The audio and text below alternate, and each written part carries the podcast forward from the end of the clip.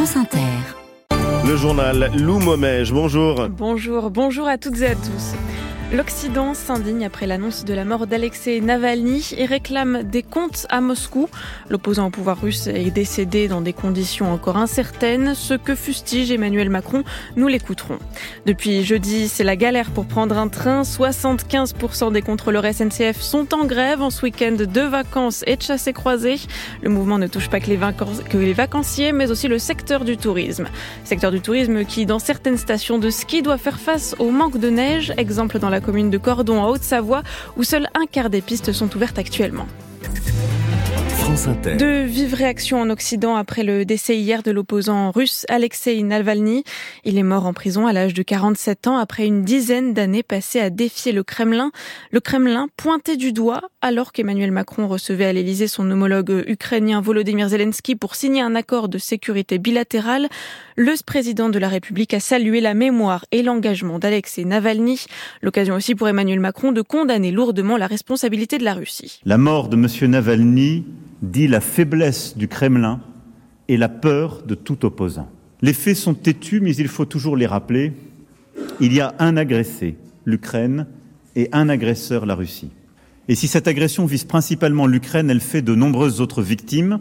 L'ordre et le droit international, la stabilité du monde, la planète entière par les déséquilibres que cette agression a créés en particulier sur le plan alimentaire. Hier soir, Volodymyr Zelensky et Emmanuel Macron ont conclu un accord bilatéral sur 10 ans ainsi qu'une aide immédiate de 3 milliards d'euros car l'Ukraine est au plus mal. Dans trois heures à peine, Volodymyr Zelensky tiendra un discours devant la conférence de sécurité de Munich. Face aux dirigeants occidentaux, le président ukrainien veut s'assurer de leur soutien. Ses forces militaires viennent de concéder à la Russie une de ses plus grandes victoires symboliques. L'Ukraine a dû abandonner la ville d'Avdivka aux mains des Russes. Les forces ukrainiennes font en ce moment face à un manque de moyens croissants, notamment à cause du blocage d'une aide militaire prévue par les États-Unis. Alors qu'il est condamné à payer 355 millions de dollars d'amende pour fraude financière, Donald Trump va faire appel. L'ancien président américain compte bien se représenter pour l'élection présidentielle de novembre. Accusé d'avoir gonflé les actifs de sa société de gratte-ciel et d'hôtels de luxe, Donald Trump dénonce une instrumentalisation politique et se défend de toute tentative de fraude.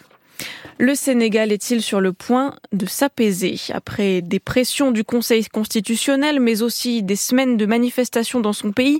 Le président Macky Sall s'engage à organiser l'élection présidentielle dans les meilleurs délais. Début février, le chef de l'État, au pouvoir depuis 11 ans, avait annoncé le report du scrutin prévu à la fin du mois. Déclarations qui ont entraîné l'une des pires crises politiques du Sénégal, notamment des manifestations qui ont fait trois morts la semaine dernière.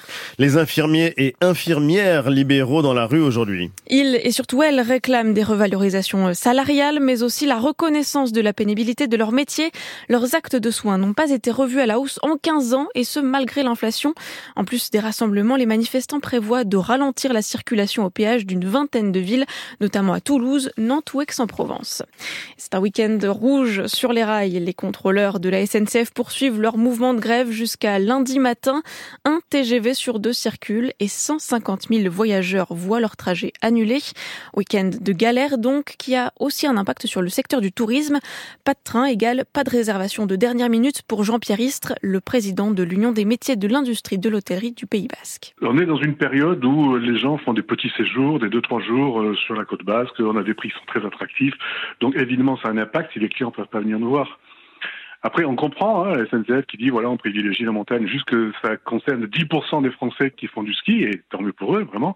Les 90 autres qui font pas du ski et qui pourraient potentiellement venir sur le littoral atlantique et sur la côte basse, peuvent pas. Donc évidemment, ça a un impact. Week-end équivalent l'année dernière, les hôtels étaient à 80-90% pleins, les week-ends et après les vacances, une bonne occupation aussi. Aujourd'hui, on est à 50%. Ce qu'on fait à cette période-là, c'est souvent du last minute. Les gens décident le jeudi, le vendredi, tiens, on se fait un week-end à Biarritz, à Saint-Jean, dans le Pays Basque, etc. Là, ça bouge pas, il y a rien. Et je veux dire, il y a plein de gens qui ont envie de venir au bord de l'océan, euh, voir la tempête. Euh, en plus, il fait beau. On a eu vraiment eu des températures cette semaine printanières. Donc, tout concordait pour qu'on ait un, week-end sympa et des vacances où ça fonctionne. Pour l'instant, euh, c'est pas le cas. Jean-Pierre Istre, président de l'UMI du Pays Basque, qui répondait à Marion Ferrer. Après la galère dans les transports, certains vont peut-être aller skier.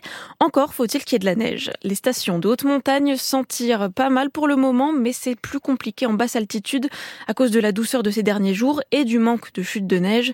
Dans la station de Cordon, par exemple, à 1600 mètres en Haute-Savoie, seules deux des huit pistes sont ouvertes, des pistes pour les débutants uniquement, mais pas question pour le maire François Paris de faire venir de la neige d'ailleurs. On a 32 perches de canon à neige. Euh, elles ont produit en fait sur 200 heures euh, de froid et il nous a manqué à peu près 150 heures de froid pour pouvoir produire et avoir un enneigement satisfaisant par la neige de culture. La neige là où on la produit, c'est là où elle va être étalée. On n'a pas de volonté en fait de produire, je sais pas, à 1600 mètres et de redescendre la neige à 1000 mètres d'altitude. Ce n'est pas cohérent. Il faut prendre des véhicules pour casser en fait l'état de neige de culture et pour les mettre dans un camion ou dans un tombereau et les emmener à un autre endroit. Donc c'est un coût humain, économique et environnemental qui n'est pas satisfaisant. C'est effectivement une saison catastrophique d'un point de vue euh, comptable et d'enneigement, mais on a remis en place des activités euh, que l'on offre plutôt euh, sur l'été, le vélo, la randonnée, quand même de la raquette à neige plutôt en altitude. Il faut qu'on commence à s'habituer à ne pas faire que du ski en hiver à la montagne. Il faut faire avec. François Paris, le maire de Cordon en Haute-Savoie, avec Sébastien Sabiron. Bonne nouvelle pour les petites entreprises. EDF propose à celles qui sont en difficulté de lisser leurs factures. L'électricien prévoit une baisse des coûts au cas par cas pour les petites sociétés qui ont encore du mal à payer des contrats conclus en 2022 au pire de la hausse des prix de l'énergie. EDF a enregistré de bons résultats en 2023, 10 milliards d'euros de bénéfices, mais reste endetté de 54,4 milliards. Lou Momège, merci. C'était le journal à suivre sur Inter dans la prochaine demi-heure. Un épisode spécial des Saventuriers en hommage à leur créatrice Fabienne Chauvière qui nous a quittés il y a quelques jours. La revue de presse de Karine Bécard, les regards croisés de Laetitia Bernard et juste avant 7 heures, une comédie française grinçante et un drame espagnol dans le temps des séries de Xavier Le Herper.